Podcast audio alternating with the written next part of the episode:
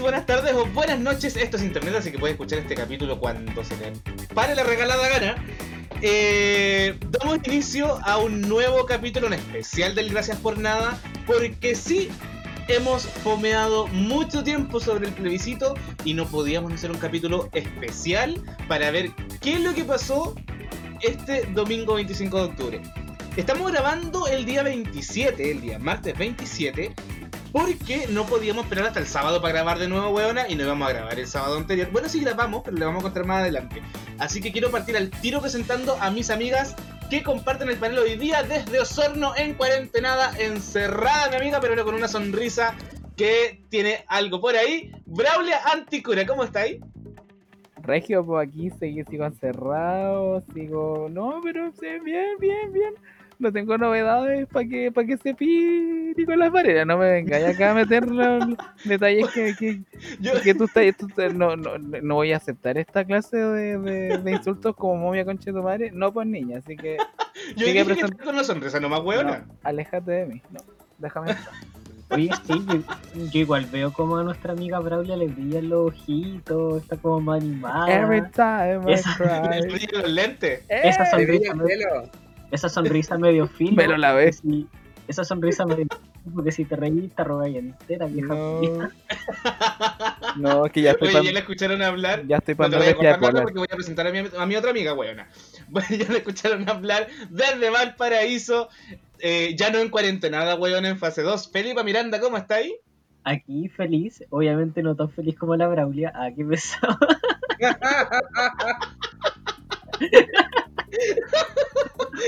Pero sí, muy bien. Muchas gracias a todos. Bueno, este es el último capítulo en el que vamos a estar con Braulia porque obviamente mañana despertaré asesinada. mañana se va a aburrir, bueno, nos va a destruir desde adentro. Hola a todos. Oye, y también desde Valparaíso, del cerro de al lado de mi amiga Felipa, nos acompaña la Patito Vicieres. Patito, ¿cómo está ahí? Olin aquí disfrutando esta fase 2 como un juego, esta wea que loca. Eh, contente por el resultado que tuvimos en el plebiscito y también un poquito con penita por este crimen de, odio que supimos hace poquito y, bueno, vamos con todo para este capítulo del podcast. Super, sí, sí. Eh... Bueno, no hicimos, no estamos haciendo editoriales ahora en los programas, pero eso no quiere decir que no condenemos los ataques de odio, los crímenes de odio y que lamentablemente no han dejado de pasar. Así que ojo, atentos, atentas, atentes, no solamente a las redes para denunciar, sino que también a la propia seguridad de cada una de las personas. Dentro de la misma casa donde está la Patito Vicieres, está al lado de ella mi amiga Toto Jiménez. ¿Cómo está ahí?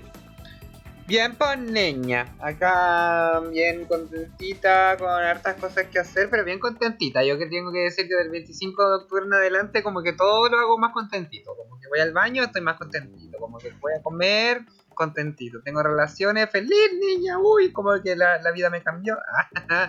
no, todavía no me ha cambiado la vida, pero estoy contentita, weón. Verdaderamente ese, ese es mi concepto hoy día oye, a propósito de las relaciones, el Toto cuando tiene relaciones ya no pregunta, eh, cuando le preguntan, ¿te gusta? No dice sí, dice aprueba, aprueba, aprueba. Hombre, ya me retiro. ¿ves? Que rebuscado un chiste, weón. Ponlo. ponlo, ponlo, Ay, Dios mío. Ya terminó el programa. Medio pedir al público. Oye, y, nadie me ha preguntado cómo estoy yo, weón. ¿Cómo estás ya? Pues oye, pero es que tan emocionado. Nunca le pregunto, nunca le pregunto. Ya. ¿Y tú, Nicolás Varela, cómo estás? Ah, no, no, no, y te voy a presentar, calma. Y desde la tierra más entretenida de la quinta región, tenemos aquí a don Nicolás Varela. ¿Cómo estás, querido trabajador? Weona, tan poca cosa que hay aquí, niña. Yo queriendo ver alguna, no sé, figura masculina que me llamara la atención el día del plebiscito, que estuve todo el día metiendo ese local de votación. Nada, weona, nada. Pero bien, estoy bien contenta, buena, contenta después del resultado. Contenta porque también empecé mi trabajo en terreno, weona. Así que si me ven por calera haciendo encuestas, ábranme la puerta, niña, porque me pagan por encuesta hecha, no por golpear la puerta. Pero bien, pensarlo antes de nacer en la miseria. Eso es lo único que te puedo decir en Calera, de acerca de Calera. Calera, Pascualitos, besitos, el amor de mi vida. Eh, Sí, yo- antes de nacer en la miseria y de estudiar administración pública, weón, así como que cada día tomo peores decisiones. La mayoría de este podcast parece. Ya, ya, ya, comencemos con el primer tema. sí, por favor. Oye, sí, mira, este podcast lo estamos grabando, como les dije, el 27, el martes 27. Y nosotras, weona, porque sabíamos que el día domingo era un día especial, nosotros nos juntamos el sábado y grabamos nuestras proyecciones para este plebiscito.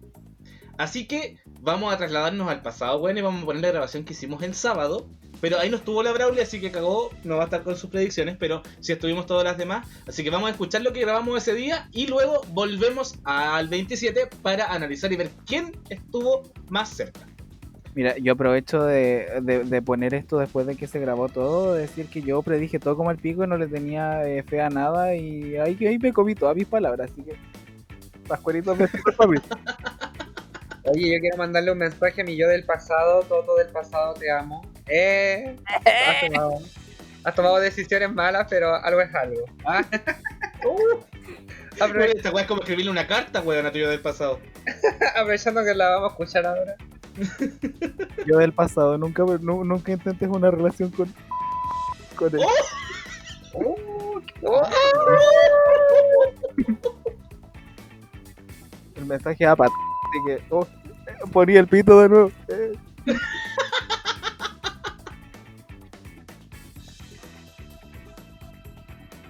Oli, son las 10 con 17 minutos del 24 de octubre. Sí, estamos grabando esto antes de. eh, y estoy en esta grabación con Patito Vicieres, Toto Jiménez, Felipe Miranda y quien les habla, Nico Varela. eh, porque estamos grabando esto para que quede antecedente, weona, de cuáles son nuestras predicciones para mañana 25. Así que, antes de quiero hacer una ruta de cómo nos estamos preparando para mañana, weona. Así como para calentar un poquito los motores. Tota, ¿cómo te estáis preparando para mañana? Así que vayas a dormir hoy día, weona.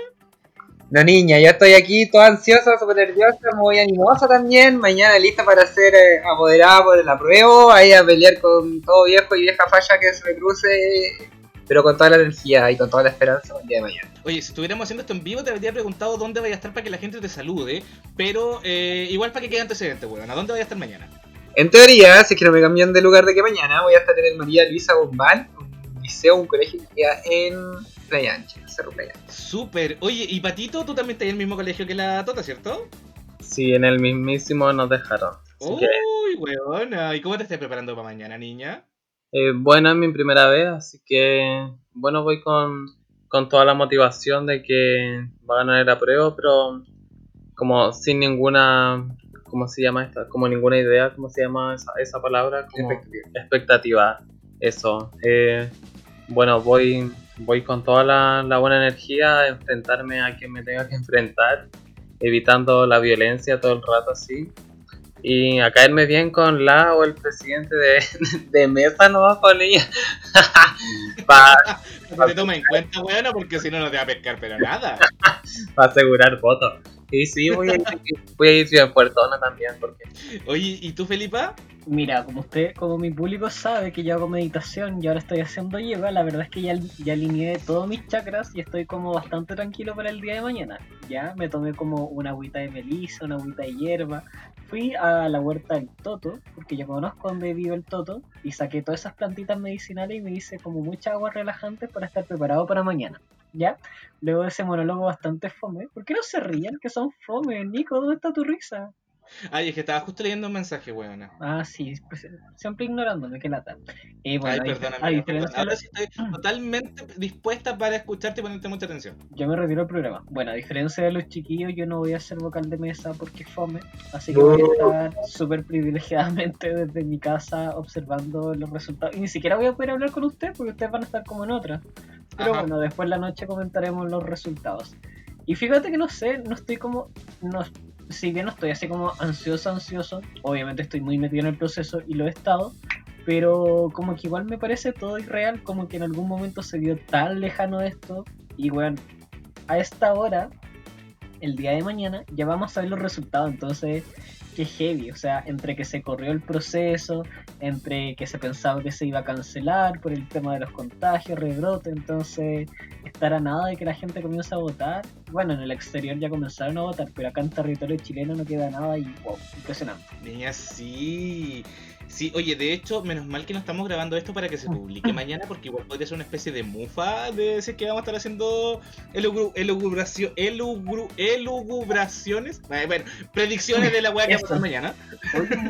¿y tú qué va a ser de ti el día de mañana? El público también quiere saber de tu día a día. Yo mañana eh, voy a estar todo el, día metido en mi local de votación. O sea, no en el local donde voto, pero sí en un local de votación. Porque voy de apoderada general de local, huevona. Así que voy a estar, pero todo, todo el día desde las 7 y media de la mañana en el local de votación para asegurar eh, todas las cositas para los apoderados de mesa. Va a estar ahí viendo también el cómputo comunal. Así que voy a estar bien, bien metido. Y después, huevona, para celebrar, obvio. Maravilloso, entonces va a estar muy ocupada, la chica se va a estresar bastante, así que si hay alguien que tiene pretensiones amorosas o sexuales con Nicolás, es el momento de comenzar a hablarle, ya que la chica va a estar bastante colapsada. Me encanta, me encanta ese tono como de aviso público. Claro, claro, es como publicándome en el rastro, huevona. Lo que, lo que pasa es que yo antes trabajaba como voz eh, televisiva. Voz, porque rostro no, no me da. Como la- en, en nuestro patito fres. ya, pero volvamos al tema. Ya. No, no, Sí, oye. De hecho, por lo mismo, esta grabación es muy corta porque va a ir dentro del capítulo que vamos a grabar el lunes, weón. Así que, de hecho, tenemos que saludar a nuestros yo del futuro. Eh, ya. Partamos haciendo nuestras predicciones, weona. Hola. Y partamos primero con la primera papeleta. Yo quiero saber, an- bueno, antes de la primera papeleta, yo quiero saber cuánto es lo que apuestan ustedes a participación. Recordemos que el padrón, o sea, las personas que están habilitadas para votar en Chile son más de 14 millones. ¿Cuánto creen ustedes que es la participación que va a haber mañana? Tota. Yo creo que el día de mañana va a participar el 60% del padrón electoral. Tengo mucha fe en la participación. Yo creo que decir 60% igual es alto, conociendo cuál cómo ha sido el historial de Chile en respecto a la participación electoral. Eh, y ese 60% representaría 8.400.000 aprox. Aproximadamente, sí. Yo, acabo de buscar el dato exacto de cuántas son las personas. Y son 14 14.855.719 personas habilitadas para votar. Caleta, niña. Yo apuesto que vayan a ser 8.400.000, 8.500.000 por ahí. Si llega a suceder eso, yo creo que es un número súper positivo. Estoy siendo súper positivo al respecto. ¿Y tú, Felipa? Ya, mira, yo la verdad es que voy a dar como eh, margen y yo creo que el porcentaje de participación va a ser entre el 60 y el 65%. Ya. Patito. Em, bueno, yo me aventuro a mucho más allá. Yo creo que va a ser entre un 80 a 85% de la población, porque bueno, eh, mucha población está en descontento y eso lo muestra el registro en otros países, ¿cachai? Entonces, y estando en el mismo territorio, yo creo que la influencia con todo lo que pasa va a ser mucho, mucho más mayor. Así que esa es mi predicción entre un 80 y un 85%. Caleta. ¿Y tú, Nico? Alto, súper alto lo que está predicando Patito. Vamos a ver qué es lo que va a hacer mañana. Sí. ¿Y cuáles son tus predicciones con el porcentaje para mañana? Yo eh, voy a ser mucho un poco más conservador que tú, Patito. Yo apuesto entre un 60 y... Igual voy a ser eh, eh, eh, eh, condescendiente con esto. Yo voy a apostar a un- entre un 65 y un 70% de participación. Igual estoy apostando mucho, pero atendiendo al proceso creo que podría andar entre un 65 y un 70. Ojalá, ese es mi sueño. Yo sinceramente de corazón lo digo, yo espero que superemos el 70%. Si superamos el 70% para mí va a ser un logro histórico del pueblo de Chile. Pero eh, prefiero ser negativo y mantenerme con menos expectativa y digo mi, repito mi 60%. O sea, yo igual, yo igual algo, algo que he notado en este proceso es que la gente que históricamente hablo como la gente tipo generación de nuestros papás, gente que siempre ha votado, va a ir a votar. El tema es con los que no votaron en la elección presidencial anterior. Claro. Mm. Y dentro Claro. de ese porcentaje yo creo que van a haber como muchos jóvenes. Espero, o sea, bueno, cuántos de ellos protestaron y nunca habían eh, votado, entonces es como el momento. Entonces lo que voy con ese dato es que eso nos debiese dar como una seña de que hay una base segura, que debiese ser como mínimo el 40%, ¿cachai? No me imagino, por ejemplo, un plebiscito de un 50%. No, pero. Ojalá que no, ojalá no que se no. condiciría con, con todo lo que ha pasado. Ojalá que no. Oye, yo estoy anotando cada uno de los números que están dando ustedes en una hoja y esta hoja yo la voy a enmarcar, weona, porque se las voy a restregar mañana, el lunes cuando grabemos. Ya, partamos con la primera papeleta, weona. Apruebo, rechazo y nulos y blancos. Nulos y blancos considerémoslo como una sola categoría. Los dos, nulos y blancos. Entonces serían tres opciones: apruebo, rechazo y otros.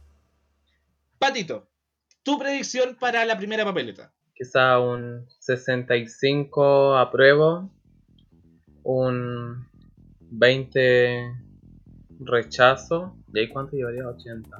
No, 85 yo ahí. yo creo que 60 apruebo, 30, no, 65 apruebo, 30 rechazo y 5% otro. 30% y 5% otros. Ya. El rechazo crece.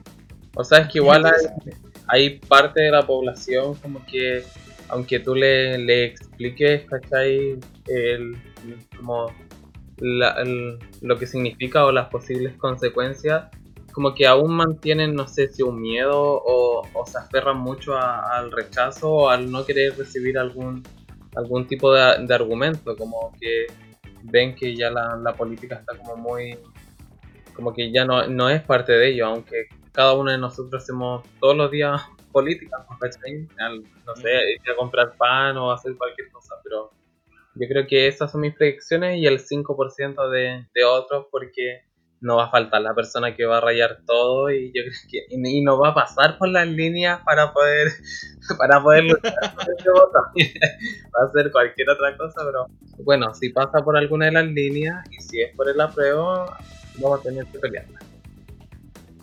¿Y tú, Felipa? Ya, yo opino, o sea, mis estimaciones, mis estudios inexistentes en estadística dicen que el apruebo va a ser en torno al 67%, el rechazo al 29% y los nulos y o blancos van a ser de un 4%. Yo sumé todo y me da 100, espero no haberme equivocado. Sí, yo también estoy sumando acá al ladito, weón, así que no te preocupes. Sí, da Ya. 100, da 100. Tota, tus predicciones para mañana. Ah, Qué nervio, weón, de solo pensar que estamos haciendo estas predicciones. Yo creo que deberíamos apostar a algo. A una cerveza. Ah, no, mentira. Apostar en mano, dijo la otra. Yo creo que la pruebo. Debe- Deberíamos apostar, pero para un carrete. Onda que no sé, la, la persona que, men- que menos se acerque, o las que menos se acerquen, y eso deberíamos definirlo, debería, no sé, rajarse con alguna cosa para algún carrete. Ya, me parece, me parece, una buena idea. Yo creo que la prueba va a ganar con un 63%. Ya. El rechazo va a perder con un 31%. ¿Cuánto llamo ahí? ¿Cuánto llamo ahí? 33, 31, lleváis 94, te queda 6%. Yo creo que ese 6% se va a distribuir entre nulos, blancos y los que van a objetar. Y además van a ver hartas cosas. Ya. Y- Oye, entonces se, se manejan dentro del, del 30, o sea, 29, 30, 31% para el rechazo. Pero ojo, que yo, yo igual quiero hacer, darle una explicación de por qué yo creo eso. Yo creo que el apruebo va a tener un poco más del 60%, pero es considerando que van a haber votos de derecha que igual van a votar por el apruebo. Eh, y por otro lado, el rechazo va a tener un 31%, porque considero que efectivamente van a tener un, uno de los, un tercio, por decirlo de alguna forma. ¿cachai? Van a tener un tercio y ojalá esté completamente equivocado, ese es mi sueño, estar muy equivocado y que mañana en realidad veces me tape la boca con todos los resultados. Pero eh, estoy preparado para lo peor y ese peor sería que efectivamente tengan el 31% o como, aunque no un tercio, pero como estar más cerca de los- del 33, ¿cachai? Tal borde, bordeando y solamente faltaría el 2% que va a votar a prueba, como para decirlo de alguna forma. Eso. ¿Y tú, Nico? ¿Cuáles son tus predicciones para esta primera papeleta? Yo voy a ser más conservador. respecto al apruebo. Yo voy a un 62% del apruebo. Pero me voy a diferenciar de ustedes con el rechazo. Yo apunto a un 20% para el rechazo. ¡Ay, un 20! El rechazo no prendió. No, no, yo voy porque el rechazo no crece. Siento que, que- que por ahí va a ir la cosa.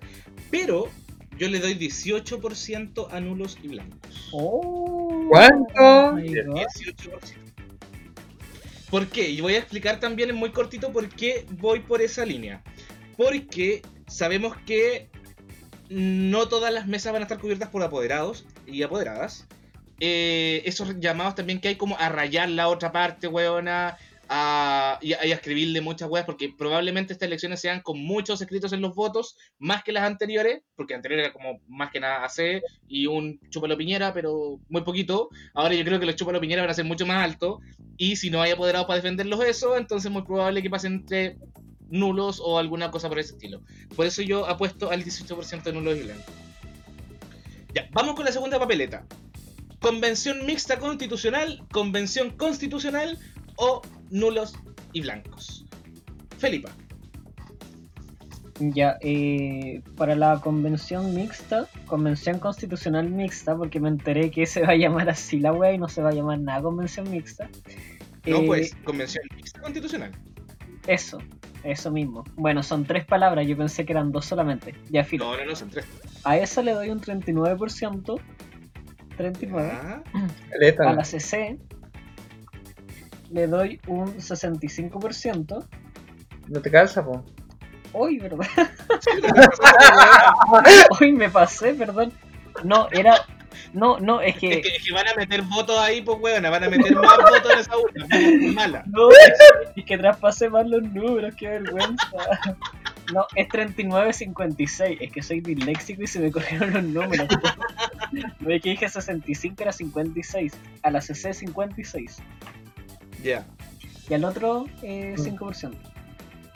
ya, interesante. Igual se acorta mucho la brecha entre mixta y convención constitucional. Es que igual hay que pensar que gente de derecha que va a votar por el apruebo después se va a inclinar por la convención mixta. Sí. Esa es mi lógica. Y no va a faltar la gente también que se va a confundir con Sí. los nombres. Sí. Patito. Em, yo, yo mis números son de de convención constitucional. Bueno, mantengo mi mi 60%. No, yo creo que más del 60%. Yo creo que como un 65%. Eh, convención mixta, eh, yo creo que como un 33. Y, y el resto que me queda, que deben ser como muy poco el por ciento. 2%. Yo creo que eso va a ser como no votado, nulo, cosas así.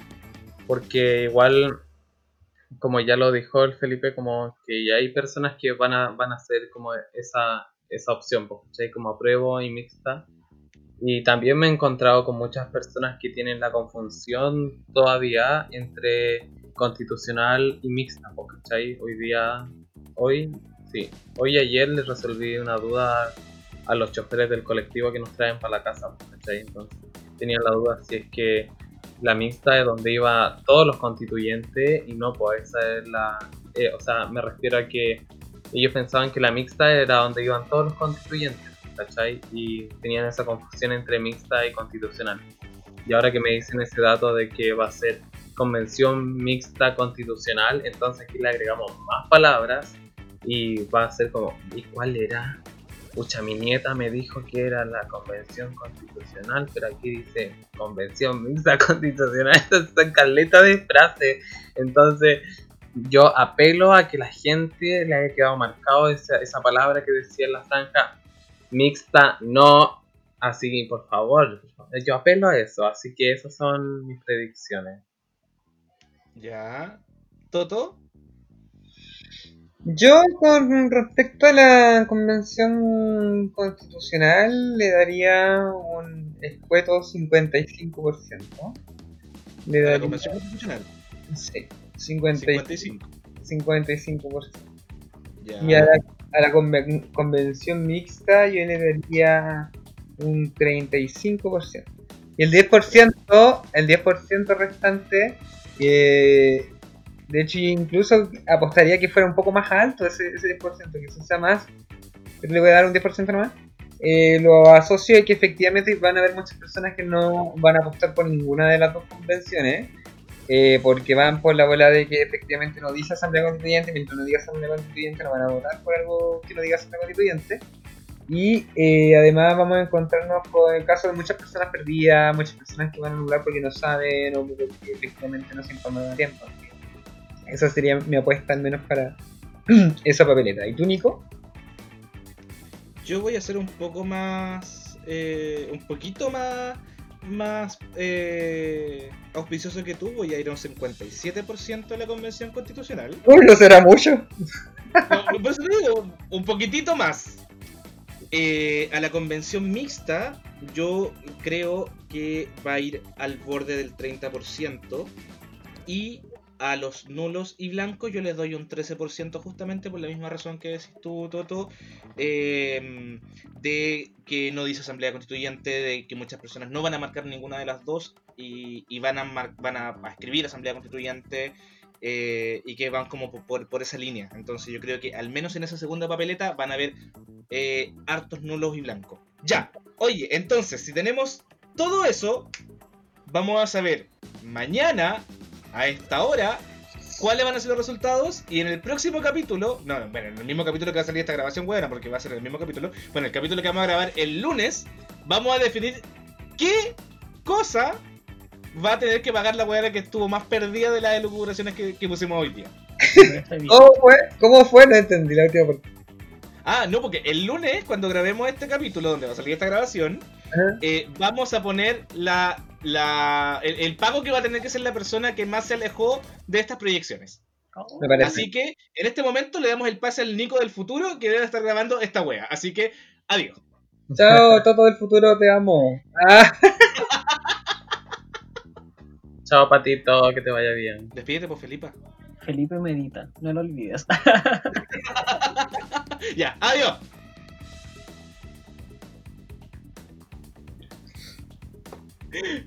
Ya, oye, volvimos, ya escuchamos la grabación. No, no, en realidad no la escuchamos nosotras porque la vamos a poner después de grabado, weona. Pero sí, ya ustedes ya deben haber escuchado la grabación. Y ya vieron cuáles fueron nuestras predicciones, nuestras proyecciones para el 25. Y nos encontramos, weona, con la realidad. Así que quiero partir hablando primero sobre los resultados. Primera y segunda papeleta. Porque la persona que más se acercó, según mis registros, al menos de la prueba, fue la Felipa Miranda, que le apostó un 67%. Pero, eh, y a la Convención Constitucional, la Pato, con un 65%. Felipa, ¿cómo viste los resultados? ¿Qué, qué, qué, qué veías de los resultados, weona? Mira, como muchos chilenos y chilenas los vi desde la televisión. Gracias.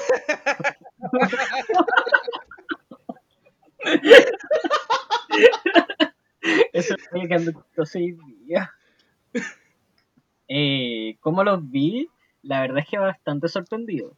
Yo creo que los días previos a la votación, igual como que existía un cierto temor generalizado de que efectivamente el rechazo haya crecido.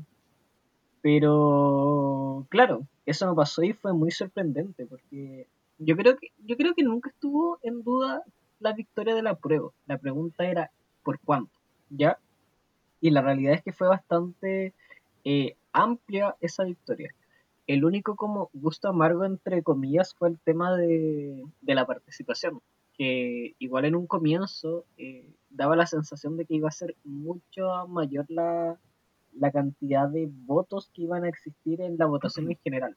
Pero al final se dio el escenario de que fue eh, levemente superior por casi dos puntos en comparación a la elección presidencial del año 2017.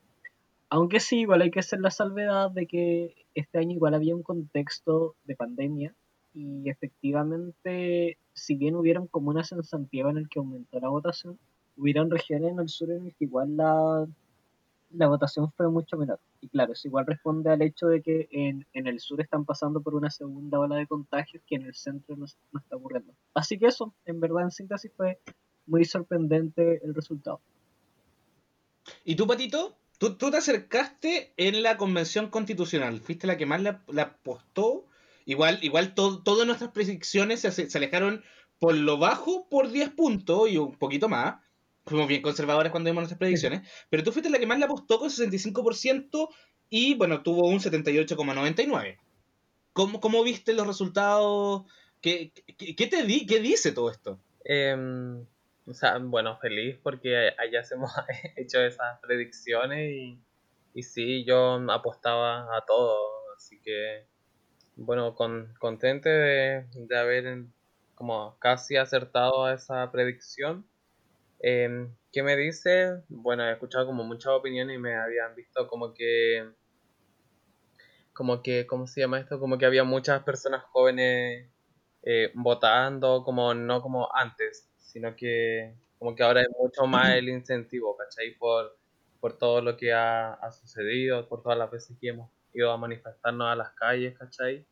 Y hay como personas adultas que dicen, bueno, yo ya peleé lo que tenía que pelear y ahora esto lo dejo a ustedes, po.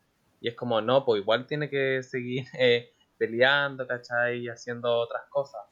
Y bueno, fui vocal de, vocal, no, apoderado de mesa para defender los votos. Y, y bueno, defendí a algunos porque no me tocó nadie que me hiciera la pelea para, para poder ob- objetarlo por el rechazo, ¿cachai? O sea, yo iba por apruebo, convención constitucional, apruebo, convención constitucional. Y bueno, fue arduo eso, estar hasta las 10 y media, 11 en, esos lugares de, de votación. Y bueno, feliz porque vamos a mover el cerco y esta es una gran oportunidad para, para seguir aprendiendo, ¿cachai? Para seguir apoyando a las personas que se sienten alejadas de la política. Y yo le hice ese ejercicio a las personas que estaban ahí, que eran mucho más grandes que mí, que decían, bueno, yo no creo en la política, yo no, no me compro todo esto. Y yo les decía, pero tú haces política en tu casa, tú haces eso, eso, esas discusiones políticas cuando, no sé, vas a comprar el supermercado y dices cuánto vamos a gastar, quién va a ir y pues, quién se va a quedar en la casa, ¿cachai? Entonces ahí era como, chucha, entonces sí hago política. y sí, estoy feliz, estoy feliz por haber participado en este proceso, que fue mi primera vez como apoderado de mesa. Y vamos con todo para las próximas elecciones que vienen y vamos por esto, estos, estas, estes buenos representantes constituyentes que esperemos que sean muy diversos, que hayan pueblo originario, eh, que haya mucho, mucho power eh, de, de femi- fem- no femenino, sino que feminista y, y con todo que todas las voces y los votos puedan ser representados en, en esta en lo que sigue, así que muy feliz. Y tú Nicolás Varela, que ya sabemos cuál cuál fue el porcentaje que nos, que nos diste, cuál es tu percepción que nos puedes contar. Sí, yo debo eh, mencionar que yo fui la que más se acercó a los resultados de la derecha. eh, y no, no Qué.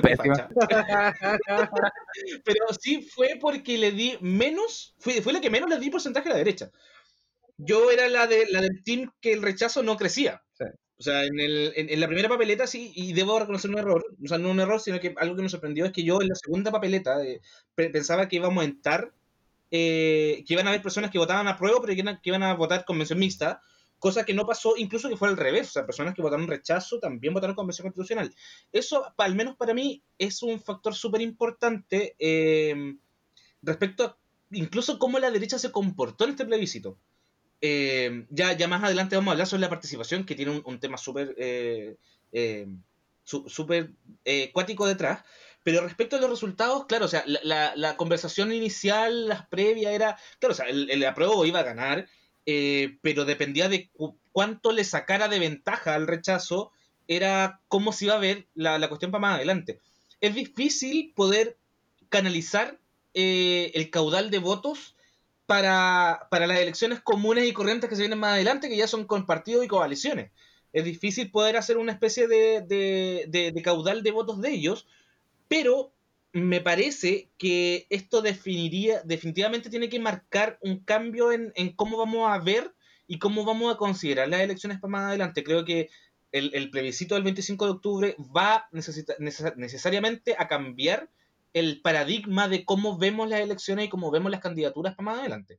Braulia. Yo ¿Cómo creo- mira, yo tú? creo que igual eh, plantea un tema súper importante que es finalmente eh, reajustar un poco cómo, co- cómo, cómo, cómo percibimos lo que es una elección, porque finalmente en los últimos tiempos nosotros sabíamos que ya primero participaba muy poco y aparte que eh, como participaba tan poca gente estaba como hasta cierto punto sobre representada la derecha o las opciones eran como más bien binarias, que era o derecha o izquierda y, y, y era difícil. po. Ponte tú para las presidenciales, ganó Piñera dos veces, entonces uno pensaba, uno llegaba a pensar que eh, había tanto facho culiado en esta weá que uno llegaba, llegó a inflar el- los votos del, rechazo.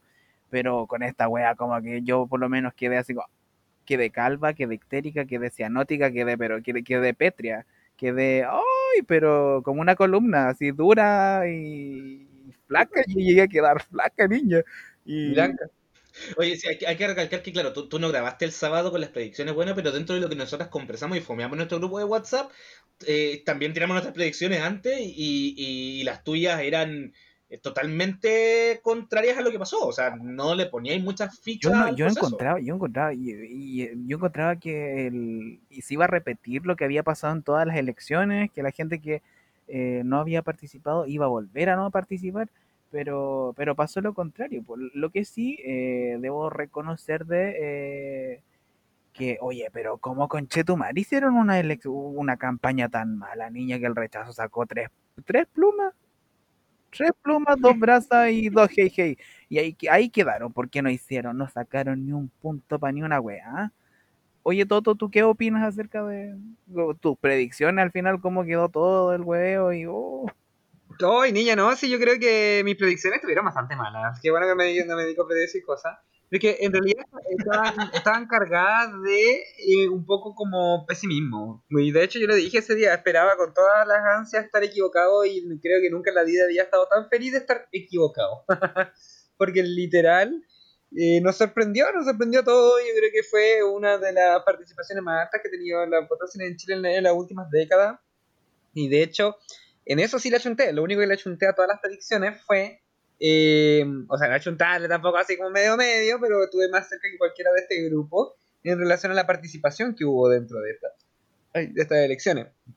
Que según el CERVEL fue del 51%, pero el mismo Cer- CERVEL reconoce que efectivamente no está al 100% actualizado dicho padrón electoral, entonces puede ser incluso más.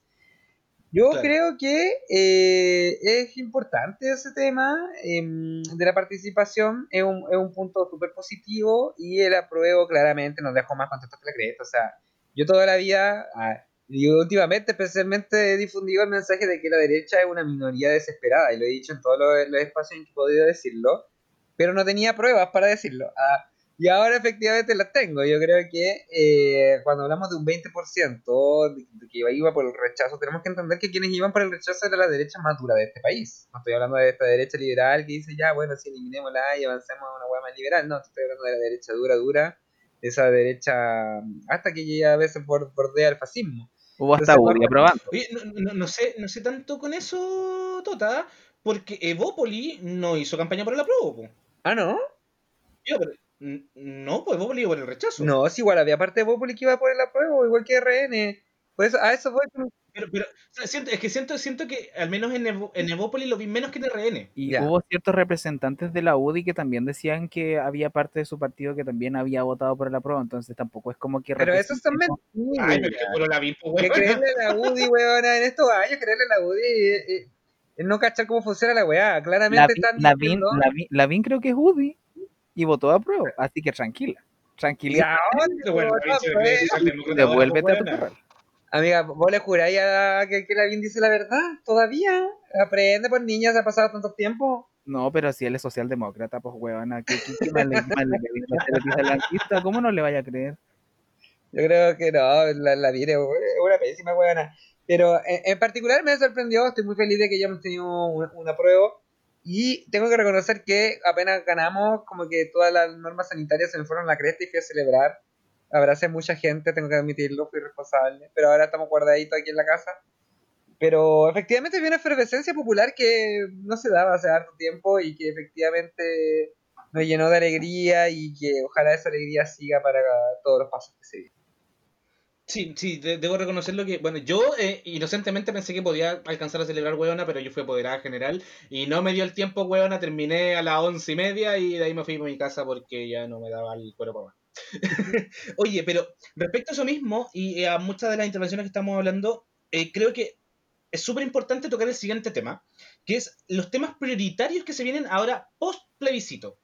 Porque ganó el plebiscito el domingo a las 10, 10 y media, pongámosle, y a las 11 y media ya estaban hueones subiéndose al carro de la victoria.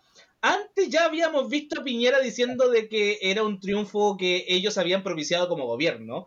Ya vimos a hueones de la UDI proponiéndose como, como constituyentes y ni siquiera todavía está resuelto el tema de los escaños reservados por el pueblo originario, weón. O sea, ¿cuáles son los temas prioritarios para que se vienen ahora?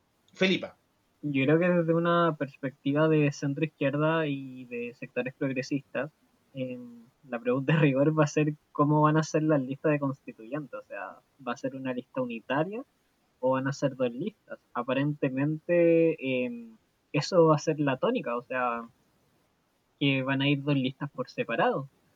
Porque de momento todavía no se ven como señales de un acuerdo. Y eso igual es importante porque finalmente de nada sirve haber arrasado con la opción de apruebo si en los constituyentes van a estar más parejos. O sea, obviamente lo ideal sería que los constituyentes representen más ideas progresistas y que se acomoden como a los intereses de, no sé, que nosotros como adherimos.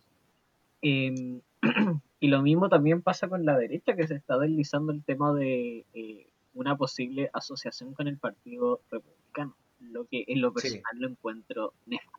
O sea, ya está bien que sea en la derecha, pero ya eh, unirse al ala más dura, porque eso es lo que representa finalmente Cas, el, el ala más dura y colgándome las palabras del Toto, bordeando el fascismo. Entonces, sería lamentable que pasara eso. Em, para mí ese es como el tema prioritario, ver cómo se van a dar las alianzas. Sí, de, de hecho yo me acuerdo, bueno, ese, ese día llegué y todavía alcancé a ver el cachito de los programas políticos que estaban haciendo el análisis. Y claro, o sea, estaba de panelista eh, cast, weona, con la Pepa Hoffman, me parece. Eh, y era como Sí. haciendo un lobby gigante para que Chile Vamos eh, tenga una alianza con el Partido Republicano y no sé qué tan bien le haga la imagen de la UDI que ha buscado irse como más al centro, que, ha, que ha buscado, bueno, con la BIM principalmente, que ha buscado como captar votos de centro, captar votos de no, de, alejarse un poco de esa visión de la derecha dura, no sé qué tan bien le haga a, aliarse con el Partido Republicano. O sea, para la izquierda es bastante bueno que, se, que, que, se- que tengan alianza ellos porque hay una diferencia clara. Pero al menos para las proyecciones políticas que puedan tener ellos y para las proyecciones electorales, no sé qué tan bueno le haga. Braulia. Lo, lo último que quería Ah. decir es que, ojo, el Partido Republicano es, no es solamente Cas, o sea, ojalá el Partido Republicano el más nefasto fuera Cas, pero tienes otras figuras tan nefastas, adherentes o simpatizantes de ese partido, como el la Tere Marinovich, el Sergio Melnik, si, si bien El diputado Rutia también. diputado Urrutia, a la Pati Maldonado, y bueno, la verdad que es, es un nido de, odiosidad tremendo, entonces yo encuentro que eso es terrible para el país.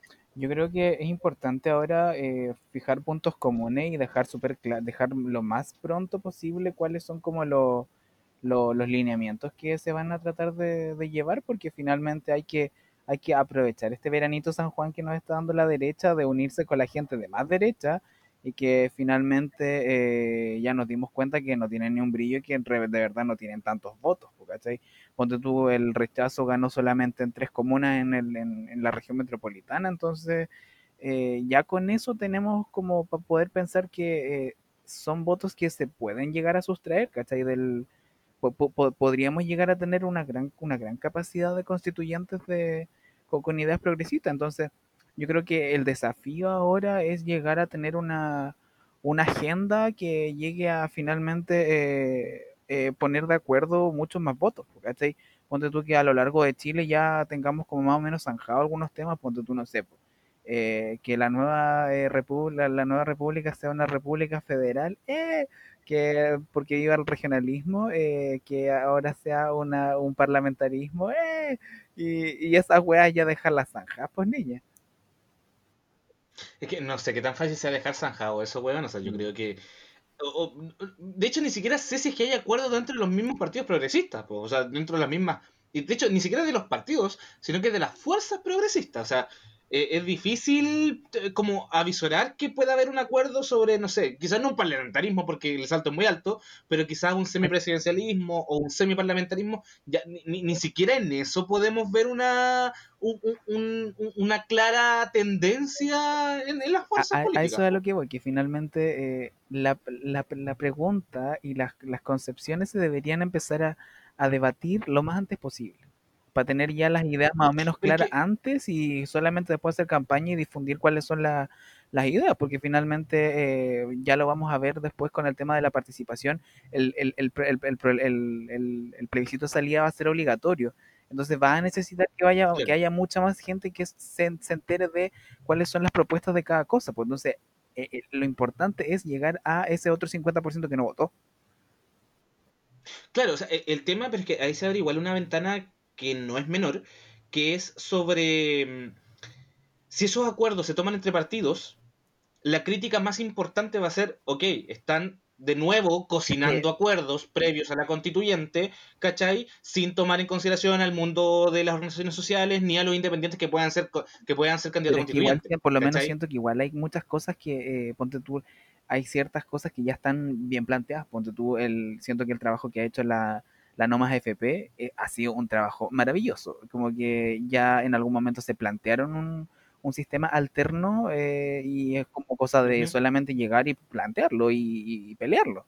¿Cachai? Entonces, eh, el- el- no, no es como llegar a pensar que, que, que- que esto va a ser de los, de, de los partidos políticos, sino que digo que lo que está planteando la sociedad civil se, se tome, se converse rápido y se zanje. Porque la- no, no- no- digamos que la, que la, que la sociedad civil y que, el pueblo no, no ha hecho nada.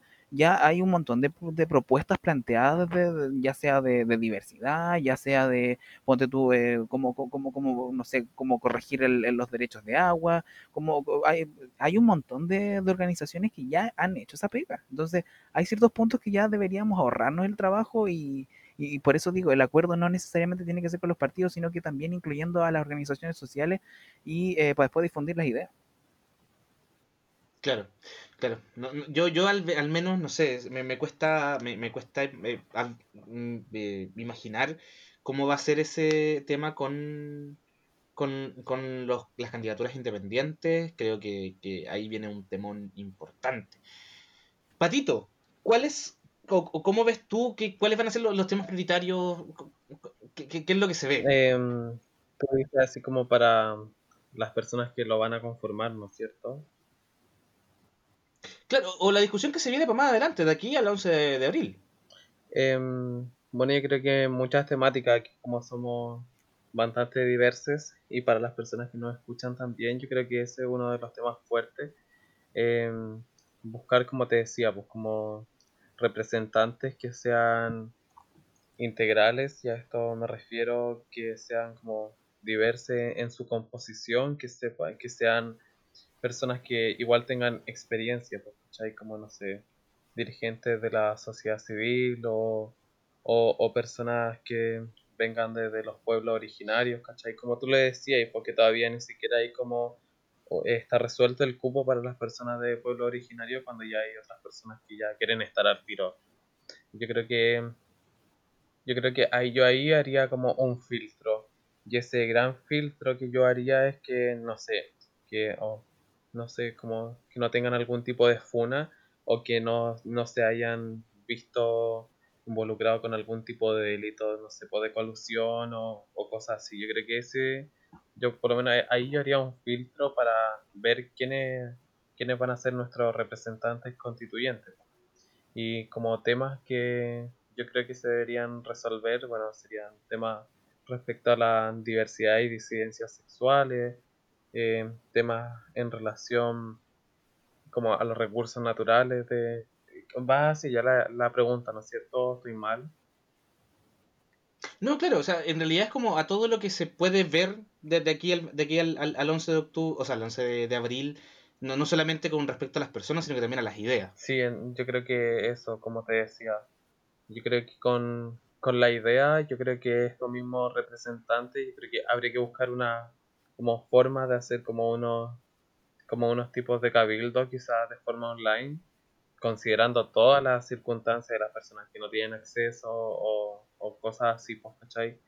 Eh, de ahí que se vayan recogiendo bastantes demandas para que estas personas vayan como ya diciendo, ya mira, esto sí es como más probable y esto es como, pucha, igual se podría tratar, pero hay que ponerle más trabajo. Yo creo que hay que buscar in- instancias para poder incidir con estos mismos constituyentes y que estos constituyentes lleven eh, ideas, demandas y, y nuevas propuestas para, para formar una buena constitución, pues, para después dar de nuevo la pelea por el apruebo, porque, porque esto no acaba. Sí, sería muy cuático que hubiéramos hecho toda esta campaña por el apruebo para que después tengamos que hacer una campaña por el rechazo si sale un mal producto de esa constituyente. Y sí, pues, idealmente que, como te decía, no hayan personas como fascistas, eh, derechistas, duro, derechistas, está bien dicho eso. y, personas que no hayan sido hiper mega funadas. Que no hayan tenido nada que ver con, con temas de robo o que no sean estas mismas personas como los super ricos y, y ese, ese, ese tipo de, de personas, ¿cachai? Como que hayan, no sé, diversas personas, pueblo originario, personas, eh, eh, pescadores, pescadoras, ¿cachai? Eh, no sé, artesanas y- y toda la composición que se pueda ver en su integridad, ¿cachai? Y asimismo en las más diversas, ¿cachai? Tratar de ahí de, Eh, unir todo. Sí, vamos a, va a haber que tener ojo, buena, porque ya la Mariana Elwin ya se está po- postu- po- es postulando como constituyente. Toto, para ti, ¿cuáles son tus temas prioritarios? O qué, qué es lo que veí, buena, de la discusión que se va a venir para más adelante? Oye, hay un montón de cosas que ver. Yo creo que hay ciertas prioridades que establecer. Primero, a propósito de este- aplastar el 78%, una de las cosas que creo que es urgente es el tema de la liberación de los presos de la revuelta, que efectivamente ya llevan más de un año en prisión preventiva sin mayores pruebas e injustificadamente, por lo que creo que debemos hacer esfuerzos todas las personas que votamos por la prueba para efectivamente em, propulsar esta propuesta de amnistía que está levantando em, la izquierda desde el Senado en particular. Eh, por otro lado, después de eso, creo que se hace necesario recuperar también la confianza de las personas en el sistema electoral y en, el- en esta convención. O sea, creo que nos dimos cuenta después de la que efectivamente no nos gustó para nada el acuerdo. Porque como que ya, aprobamos convención constitucional, sí, todos súper felices, la weá. El siguiente día todos preguntándonos quiénes van a ser los constituyentes y con por qué está tan limitada la participación de los, de los independientes, por qué no hay cupos para pueblo originario. Y eso yo creo que son eh, preguntas que debemos, eh, no nosotros en realidad, el, el país completo tiene que responder y tiene que presionar para que efectivamente se respondan, ¿cachai? Ojo, ojo que, que esas reglas del juego estaban puestas desde el 15 de noviembre del año pasado, o sea, desde el acuerdo de, de las fuerzas Así políticas. es, pero efectivamente yo creo que eh, se puede presionar desde, desde la movilización social, se puede presionar de- desde las calles con el objetivo de que ese acuerdo sea mejorado y se vayan modificando ciertas cosas. O sea, tenemos que comprender que somos una gran mayoría, lo somos. Y bajo esa lógica tenemos el, el sartén por la asta en este momento. Y en eso tenemos que aprovechar de poder transformar lo que tengamos que transformar, modificar lo que tengamos que modificar para que esta asamblea, o sea, esta convención constitucional tenga las características más soberanas posibles que eh, pueda tener este proceso democrático. Y ahí, de ahí en adelante, de hecho, otra de las prioridades que yo creo que tiene que, que haber es que eh, los partidos políticos que se dicen de izquierda, que se dicen antineoliberales, que se dicen anticapitalistas, den eh, escaños para que efectivamente hayan candidatos, candidatas, candidates que sean de eh, organizaciones sociales eh, en sus listas. Yo creo que eh, efectivamente eso tiene que pasar, eso es una necesidad que tenemos que toda la, todos los partidos políticos de izquierda, como digo, tienen que hacerse cargo, eh, puesto que quizás pueda ser muy difícil ver otro camino.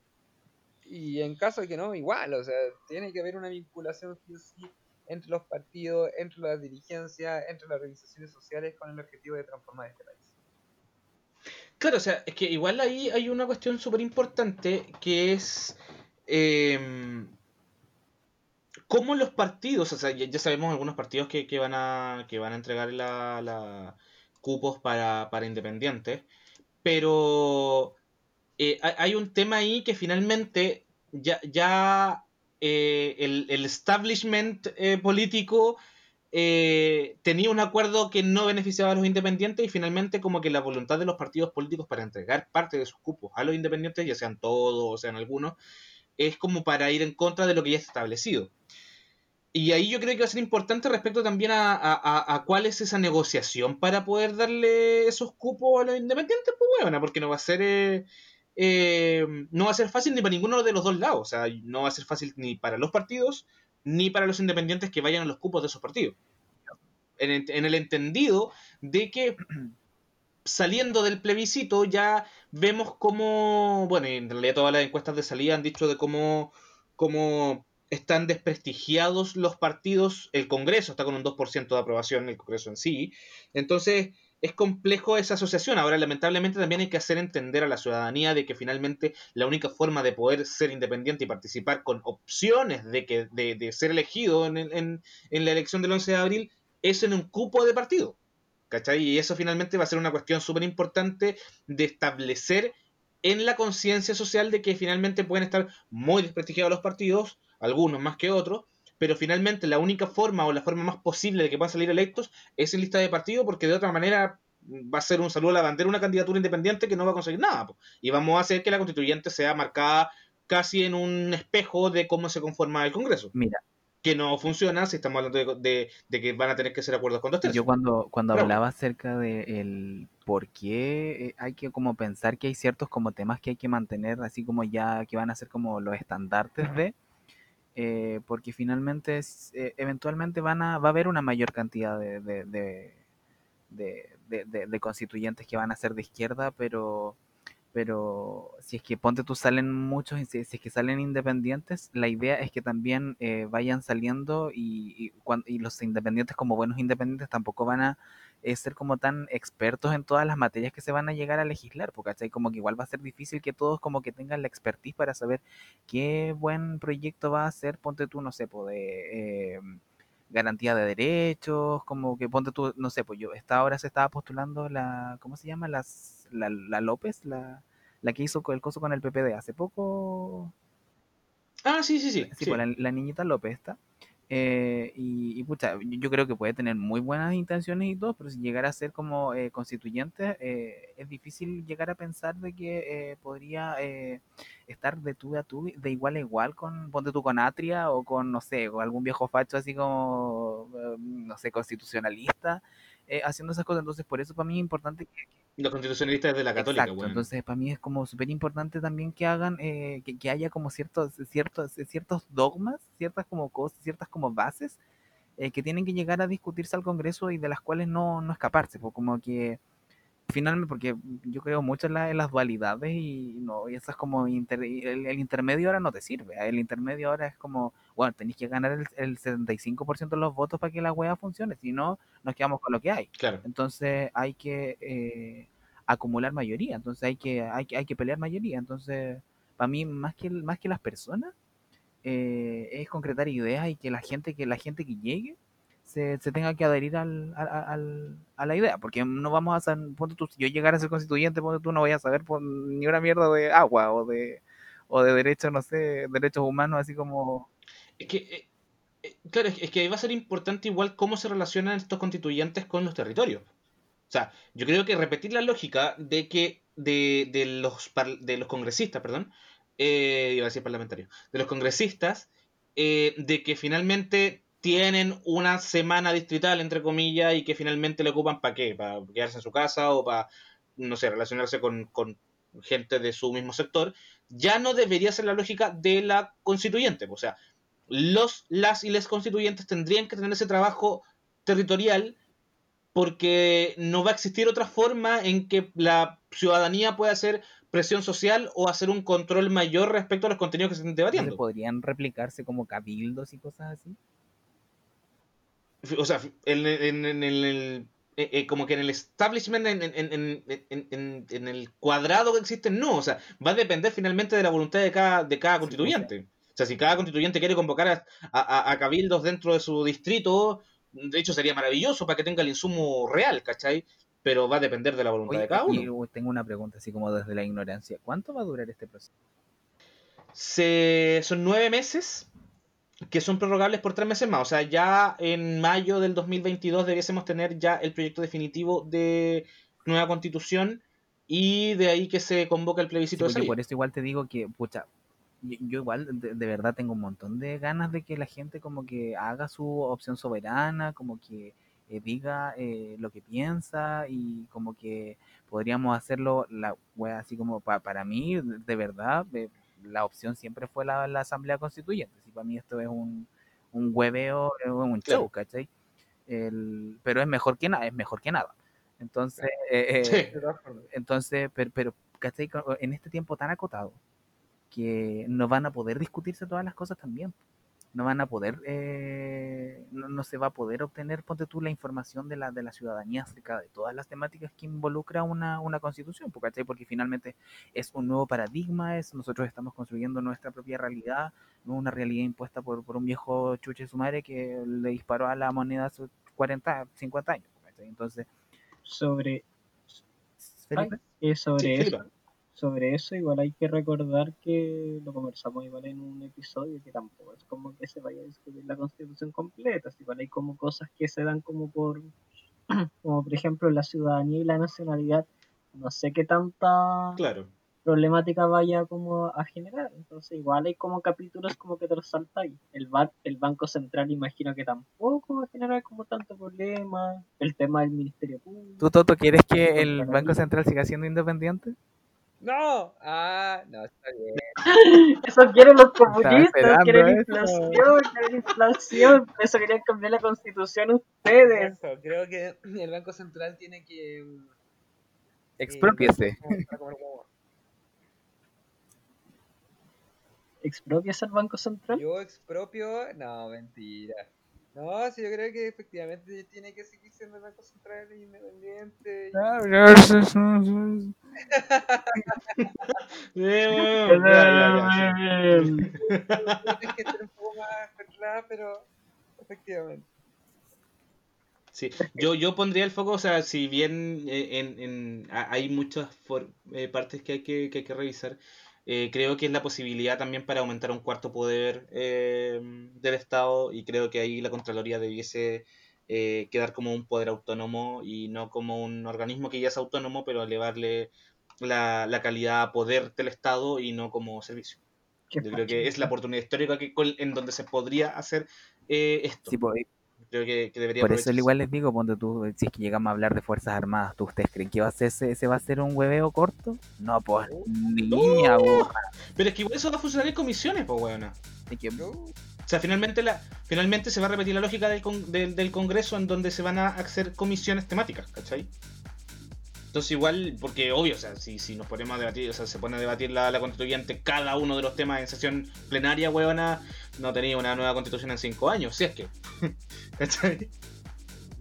Oye, pasemos al, al luce de más, pues, weona, porque sí, vamos a hacerle uno cortito, porque el plebiscito no estuvo exento de, de luce de más, y vamos a hacer uno cortito eh, sobre nuestras candidatas para los temas por huevona.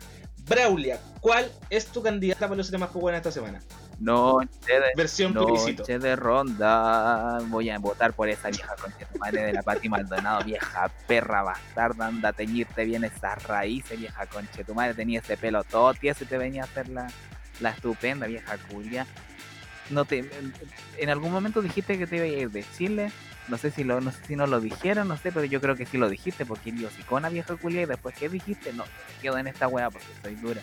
¿Y sabéis qué? Después llegó la Anita Alvarado. Acaba de llegar Sor Anita Alvarado y te dijo las verdades. Querí una traficante de mierda y que no valís nada. Que te venía a hacer la fina y quería una quilcha culia que la andaba vendiendo eh, jale a, Pinoch- a, Pinoch- a Pinochet en sus tiempos, en el 80. Así que, chao pescado contigo, vieja culia. Ándate de esta wea porque aquí nadie te quiere. Y el día que te pillan te van a pegar un balazo, vieja culia.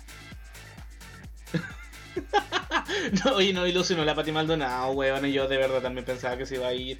Pero aquí está, po. Patito, ¿cuál es tu candidata para los temas por huevona? Ya, mi candidata no es eh, una figura pública, que se puede decir así, es una funcionaria de la Armada y bueno, toda la institución Julia, todas esas weas, eh, fui a votar, ¿sí? Fui a votar puertona, me organicé mis tiempos, fui a votar. Apruebo, convención constitucional, porque ganó.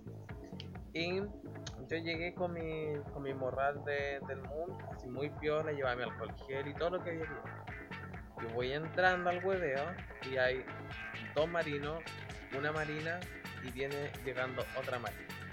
Y esta otra marina me detiene y me dice, tú no puedes entrar con esa mochila. Y fue como, ¿qué onda y por qué, güey? Si están todos con bolso, cartera, mochila y cuántas weas. Y le dije, pero si llevo mis cosas. Y me dijo, es que tú no puedes entrar con mochila. Y justo en ese instante se va y frente a mí aparece una niña con tremenda mochila, niña. Esta, niña se va a ir de viaje, pero mochila gigante. Y yo le dije, pero ¿y cómo a ella no le, no le están fiscalizando y no le dicen nada? Y la otra marina dice así como, ya, que, no es que a ella la van a fiscalizar más allá y inventa, lo fui a votar después estaba lleno de gente con mochila, bolso, cartera y de todo, niños. Así que eh, hice mi voto y todas las chiquillas que estaban ahí en la mesa dijeron, sí, anda a poner un reclamo y todos poniéndose la, la capa conmigo. Y bueno, yo no quería perder mi tiempo escribiendo weá, que fui a hacer un reclamo de forma verbal a donde como el caballero que organiza todo. Y justo ahí estaba como el como el marino que manda toda la otra. Y como que en cortas palabras, como que le dije, mira, ¿sabes qué? Mira, yo soy muy loca, muy fuertona y muy todo para mis cosas. Eh, pero no te voy a hacer un escándalo aquí porque yo vengo a votar con mucho respeto, porque yo creo que esto sea tranquilo para todos, pero te lo estoy dejando como, como un alcance. Porque si no soy yo la escandalosa, quizás pueda venir otra que va a hacer un escándalo, pero ahí está, te lo encargo. Para que tú estés esté atento a eso, porque yo no quiero perder mi tiempo aquí escribiendo cosas. Y, y a eso ya me fui, pero súper bien hacer mis labores de apoderado de la prensa. Este Milo se más pues weón a instituciones juliadas desaparezcan. Oye, eh, mira, voy a aprovechar de eh, eh, hacerles una invitación igual a toda la gente que esté desconforme con todo, haga sus reclamos y a la gente, a la gente no le molesta que la vengan a palabrear y que le vengan a decir, ay, que usted hace mal la pega. Es lo que le duele a la gente es que le pongan un reclamo, porque después cuando se mandan una caga y tienen que evaluar si es que la pega, mm, si es que la pega, si es que pueden o no seguir en la pega, le miran los reclamos. A, los, empleados públicos y a todos los culiados, cuando tú le ponías un reclamo, después si es que tienen que echarlo, le miran, le miran la hoja, si tiene reclamo, se va. Así que los invito a todos a hacer el reclamo, hagan, hagan su reclamo, una paja, un hueveo. Yo he hecho reclamo y me han arreglado las cosas, así que así que vayan a hacer su reclamo. Si uno se demora cinco minutos, no y se descarga con el lápiz y, lo hace. Así que vayan nomás. Felipa, ¿cuál es tu candidato para los sistemas fue huevona? Ya, mi candidato para el luce más de esta semana es el partido Evolución Política, Evópoli. Básicamente se relaciona con lo que comentábamos en el bloque pasado, eh, sobre el tema de la posible alianza de Chile Vamos con el Partido Republicano. A mí me genera mucho mucha curiosidad saber cuáles van a ser los argumentos de Bópoli para unirse al Partido Republicano, porque estamos claros que Bópoli no se va a salir de Chile Vamos porque se va a meter al Partido Republicano. Ir a hacer un escandalillo por aquí, por allá, pero de ahí a salirse de Chile Vamos, lo dudo, francamente lo dudo. ¿Ya? Eh, y lo nomino básicamente porque se supone que este partido viene a ser distinto a lo que era RN y la UDI más conservador, pero en la práctica no se han diferenciado mucho.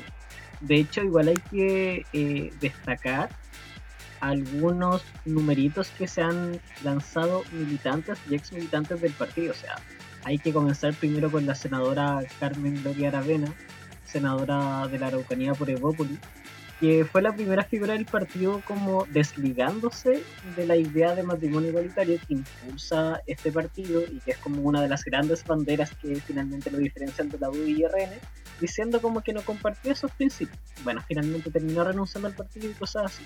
Hace poco, en la discusión de la educación sexual integral, en la discusión de ese proyecto de ley, también salió un diputado de la UDI haciendo unas declaraciones bastante lamentables, en estos momentos no recuerdo, pero que también pertenecía a Evópolis y que también te demuestra que este partido parece que no es tan liberal como se plantea. Entonces lo nomino porque viene a replicar el típico ciclo de acá en Chile, de que los, libe- los liberales finalmente son liberales en lo económico, pero en temas, en temas sociales son sumamente conservadores y Evópoli parece representar nuevamente esta tremenda contradicción de la derecha chilena. Por eso los nomino en esta sección. Eh. Nicolás. Nicolás. Nicolás. Oye, ¿cómo no te acordás de mi nombre, ridícula? decir Nicolás. Y era Nicolás. Nicolás Varela. ¿Quién es tu luz de Masco? Para que nos cuente a toda la audiencia. Oye. Ya, mi luce de más pues, esta semana, en versión plebiscito, es el ministro vocero de gobierno, Jaime Belolio. ¿Por qué? ¿Por qué Jaime Belolio, weona? Porque el weón salió primero diciendo que iba por el apruebo. Después, cuando vio que la weá tenía que cambiar, dijo que iba por el rechazo. Y en, una, en un punto de prensa, en La Moneda, después de los resultados del plebiscito, un periodista le pregunta si es que se arrepentía de haber cambiado su opción desde el apruebo al rechazo. Y el ministro vocero de gobierno no haya nada más, nada mejor que responder al periodista que. ¿Y cómo sabe lo que yo voté? Bueno, lúcete más, por niña. Si soy vocera de gobierno, tenéis que mantener una línea. Yo sé que a la derecha le cuesta mantener un argumento porque normalmente no tienen argumento. Pero lo mínimo para un vocero de gobierno es que sea consecuente, pues hueón. Así que lúcete más, por niña. Tota, tu candidata para lúcete más, por hueona. Yo quiero hoy día darle mi luces de más po weona, a propósito de que estamos haciendo un luces de más plebiscitario. ¿ah? Y a propósito del plebiscito y todo el tema, em, lo dedico al ex concejal porteño Jaime Barriento, el cual fue de la UDI y hoy día parte del Partido Republicano, el Partido de Cas, quien hizo una denuncia sobre 824 eh, cambios el- eh, electorales en, en Valparaíso y posibles irregularidades al respecto, que podía ser fraude, en este caso la última elección que le dio un triunfo a Jorge Chávez en Valparaíso. Eh, ¿Y por qué luce más? Porque el muy muy hizo, hizo la denuncia y se descubrió que efectivamente esos 824 eh, personas se cambiaron de domicilio de forma irregular, pero a un mismo lugar todos en Gran Bretaña, sin número Playa Ancha. ¿Y qué queda en Gran Bretaña? Gran Bretaña sin número Playa Ancha hay un recinto de la Armada y la Marina. Lo cual nos hace ver evidentemente que hay ahí una vinculación eh, evidente entre quienes son de aquella institución y estos cambios de domicilio electoral y la intención de efectivamente de validar o ensuciar eh, la gestión municipal de Jorge Chart de parte de estos oportunistas de ultraderecha. Así que lúcete más, pues, weona, si vaya a hacer una acusación que no te rebote a ti- misma y a todas las instituciones que defiendes. Oye, sí, qué chucha, weona. Entre, Beta- entre Gran Bretaña sin número, donde está el regimiento Maipo, y eh, la otra que quedaba un recinto de la Armada, weona, es como que el argumento se muere solo. Así que, niña, no podéis, pues, weona. Oye, última, último tema del capítulo. Participación. Creo que es un gran tema. Abro las palabras cortitas para terminar el capítulo, weona. ¿Qué opinamos sobre la participación? Participación que tenemos dos puntos de vista. Una, que fue poquito más que el 50% del padrón electoral, eh, cosa que no iba a las proyecciones tampoco que, que- que habíamos dicho, pero con el factor pandemia y con el comparado de que la única elección anterior que había tenido la misma cantidad de votos, o parecía, porque esta fue más, fue el plebiscito del 88. Abro las palabras, Felipe Miranda. Hablo las palabras y se la tiran a otra, weón. Lo que pasa es que Nicolás es autoritario. Ya con respecto a la participación, igual lo comentaba eh, anteriormente, que igual en ese sentido quedó como un poquito de gusto amargo, en el sentido de que habría sido maravilloso que se hubiera notado una gran diferencia en relación a la votación del año 2017. Pero bueno, eso no se dio por distintas circunstancias. Lo que finalmente em, espero es que se pueda remediar en abril, esperando que haya menor pandemia. Ponga música triste de fondo, por favor. Que haya alguna vacuna, no sé. Em, y eso. Igual eh, es, eh, ha- hay que destacar que esa elección va a ser súper importante la de abril porque no son solamente los constituyentes, sino que se va a elegir alcaldes, concejales y gobernadores regionales. Entonces, Sí. puede que haya más participación impulsado por los otros eh, candidatos, pero, o sea, por las otras elecciones paralelas que se van a disputar en ese entonces. Pero nada, simplemente esperar que ojalá que, que, que pueda aumentar eso. Braulia.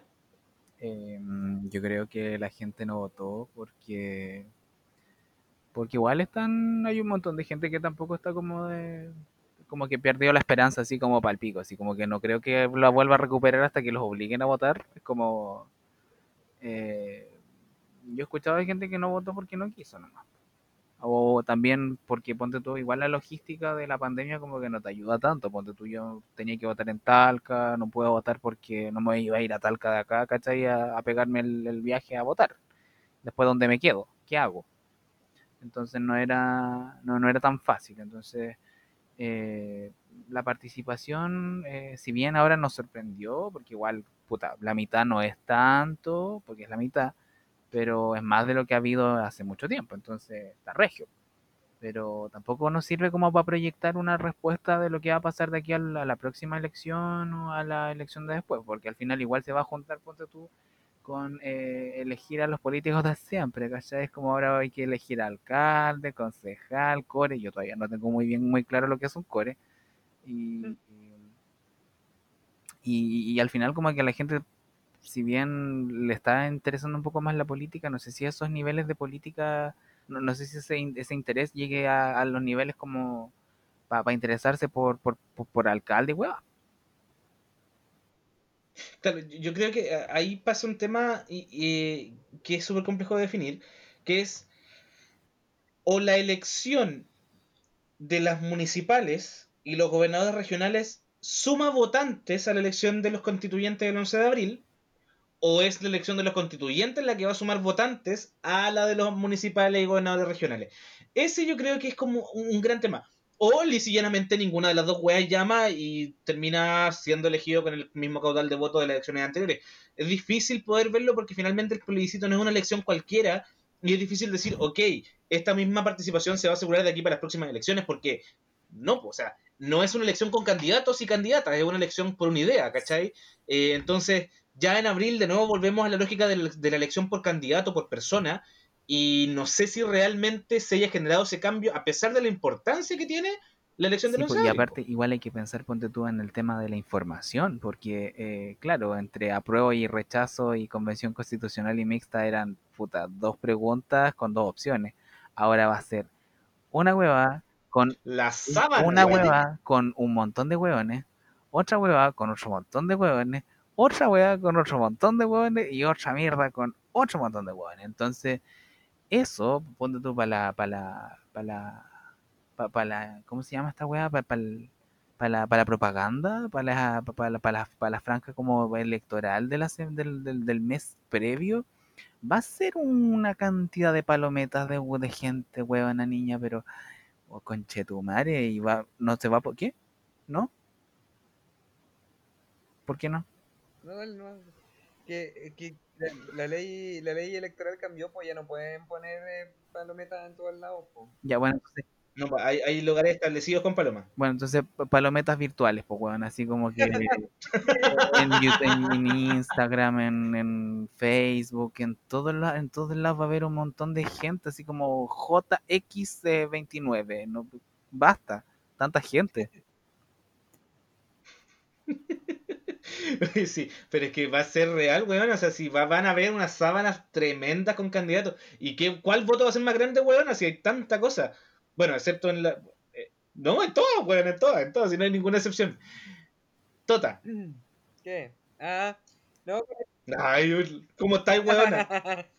Hablando de participación por Sí, sí, niña. Sí, sí, te estoy weando. Que con respecto a yo estoy feliz. Yo creo que el 55 con el 51% representa un buen, una buena cantidad.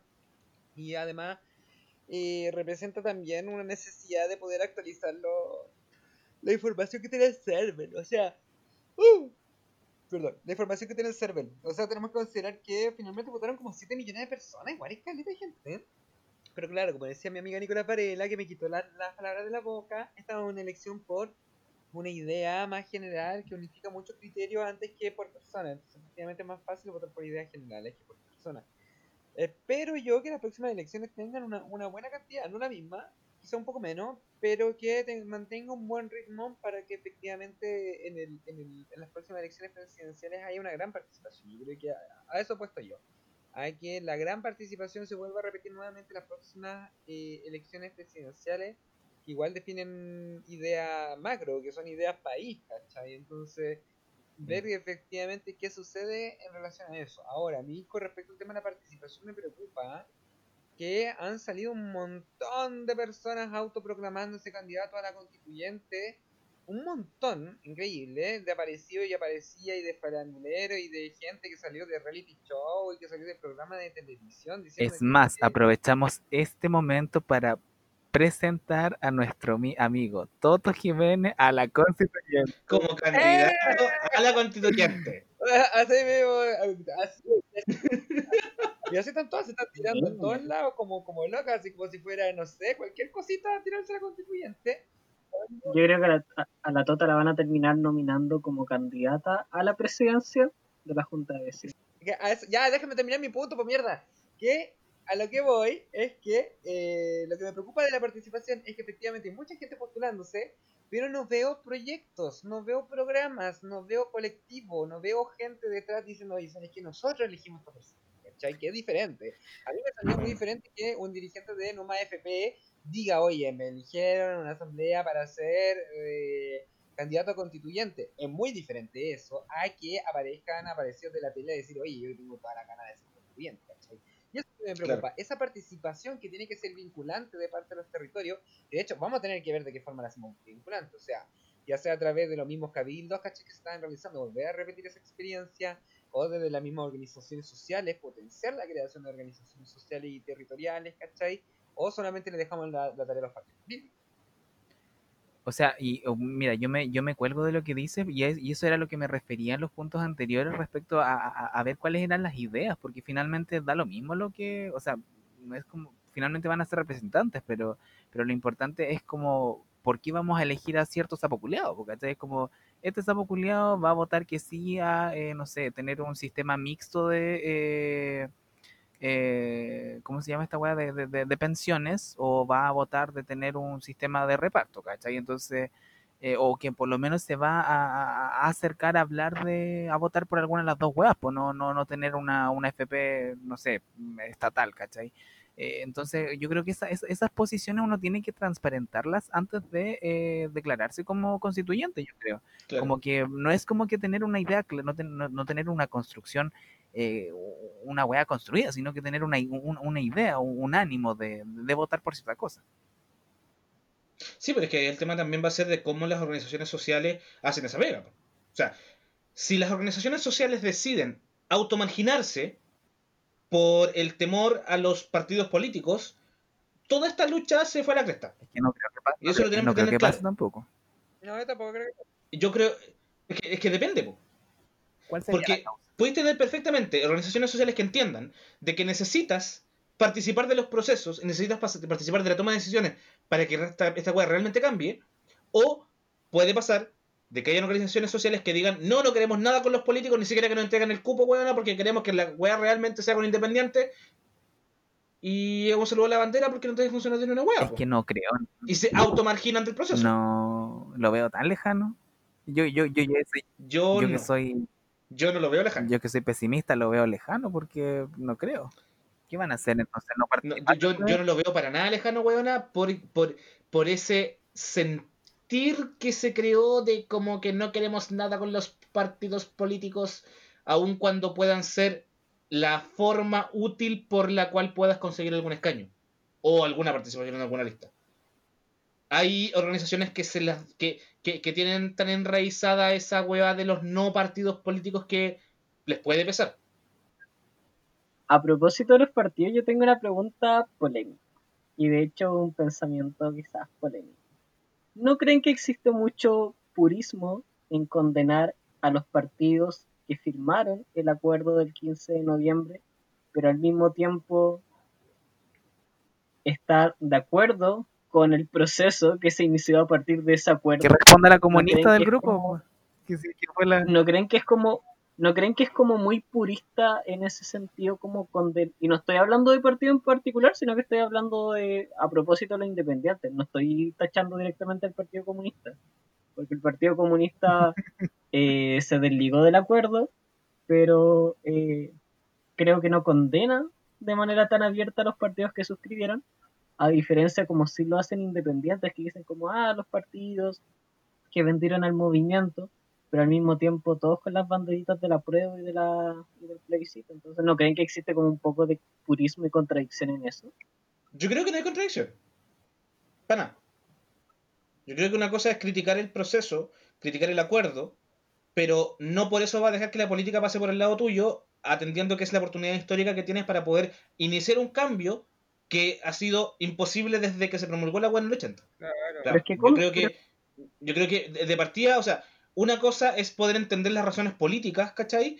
Y la otra es decir, oye, a pesar de que sea un acuerdo que se tomó entre cuatro paredes, ¿cachai? Que puede hacerle todas las críticas que queráis, es un acuerdo que está, es la oportunidad, la oportunidad que tienes, ¿cachai? Entonces, ocúpalo, po, ¿cachai?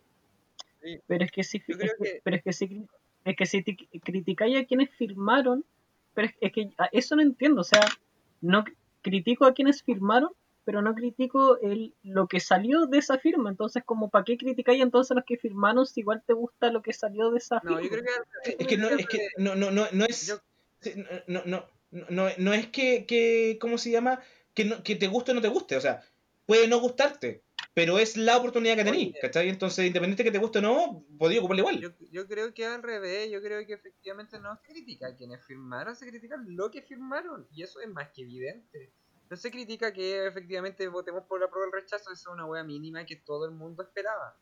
Lo que se, lo que se, lo que es molesto es que efectivamente se haya hecho un acuerdo entre un grupo súper seleccionado de personas que no incluía las organizaciones sociales y lo que necesitan las organizaciones sociales y lo que en ese momento ya estaban planteando las organizaciones sociales y que efectivamente termine un acuerdo en el que tengamos una convención constitucional o un- y una convención mixta, cuando nadie estaba pidiendo una convención mixta, sino que lo que se estaba hablando era de una asamblea constituyente y que finalmente hayan ciertas trabas que no permiten que el proceso constitucional eh, incluya a los independientes, incluya a los pueblos originarios y que tenga ciertas facilidades efectivamente para que los independientes puedan eh, participar de este proceso. Eso es lo que se critica de fondo.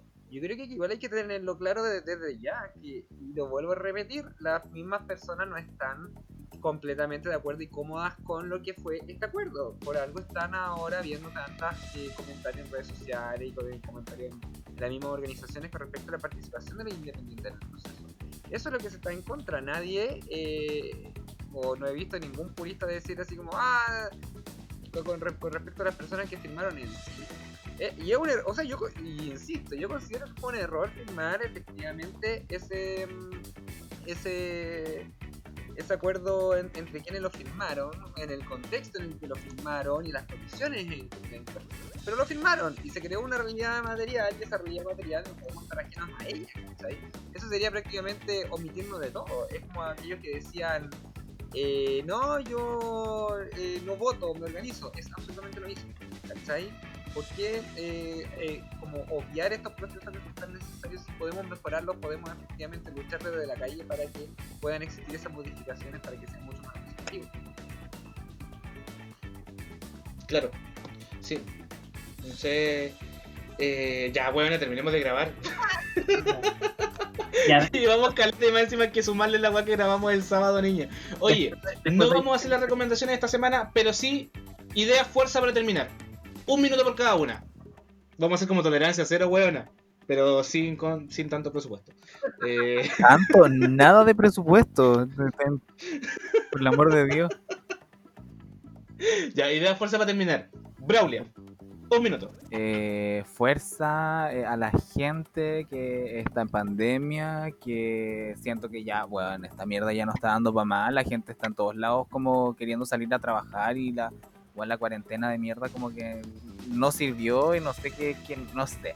Pero fuerza a toda la gente, eh, ojalá que se que nos eduquemos, edúquese lo que, lo que más pueda y que Dios nos ampare porque Porque se viene, se- es el comienzo de- del hueveo, pues niño, hay que armar un hueveo de nuevo, hay que callar cosas de que uno no calla, código de agua, el código sanitario, el niña, hoy día mismo había un caballero que decía acerca del eh, código administrativo que estaba como amarrado a la constitución, entonces hay que buscar las formas de desamarrar esas cosas y como ir callando como cómo apoyar o cómo tratar como de pasarle la máquina a la gente que también vota y que y que eh, después va a emitir su opinión. Entonces así como, mm, y para que no anden creyendo weas, pues niña, mi papá está que pues, oye, pero así George Soros y la wea así como el no, que lo, no, que Rockefeller y ay, dije, no, niña, mi, mi papá ni iba a votar y votó rechazo, así que ay Dios mío.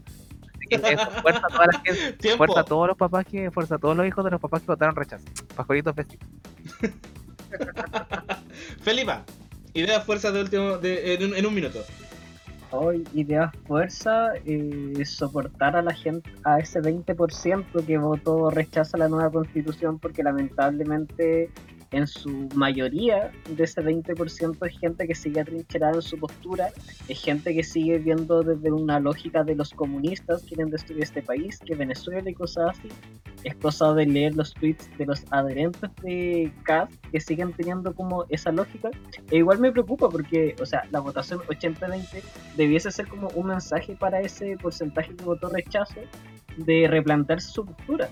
Pero aparentemente no están haciendo eso, sino que se están atrincherando aún más y siguen difundiendo la lógica de que no, el comunismo, que aquí, que allá, que Venezuela. Entonces, fuerza para aguantar esos mensajes de odio que finalmente no aportan ni nada y que son gente que claramente no quiere lo mejor para el país y no quieren salir de su burbuja. Eso. Super. ¿Alguien me va a preguntar a mí? Nico, ¿cuáles son tus ideas fuerzas para esta semana? Oye, ideas fuerza sobre el sobre el proceso, weona. eh, importante la participación. eh, importante entender que el proceso comienza ahora y eh, la responsabilidad que hay de aquí al 11 de abril respecto a la elección de constituyentes. Eh, coincido en que no pueden, o sea, no, no es que no puedan, weón, así se es parte de la democracia, pero hay que tener muy bien en claro con a quiénes personas votar. Tenemos que tener varios, varios filtros, no solamente que no sean de derecha o que sean más progresistas eh, respecto a, a, a las ideas, sino que también eh, a cuál es el trabajo territorial y cuál es el conocimiento que lo sustenta para poder participar en la Convención Constitucional. Bueno, yo creo que es súper importante, es una elección no menor, es un proceso que nos va a durar por muchos años y ahí hay que tener mucho, mucho cuidado.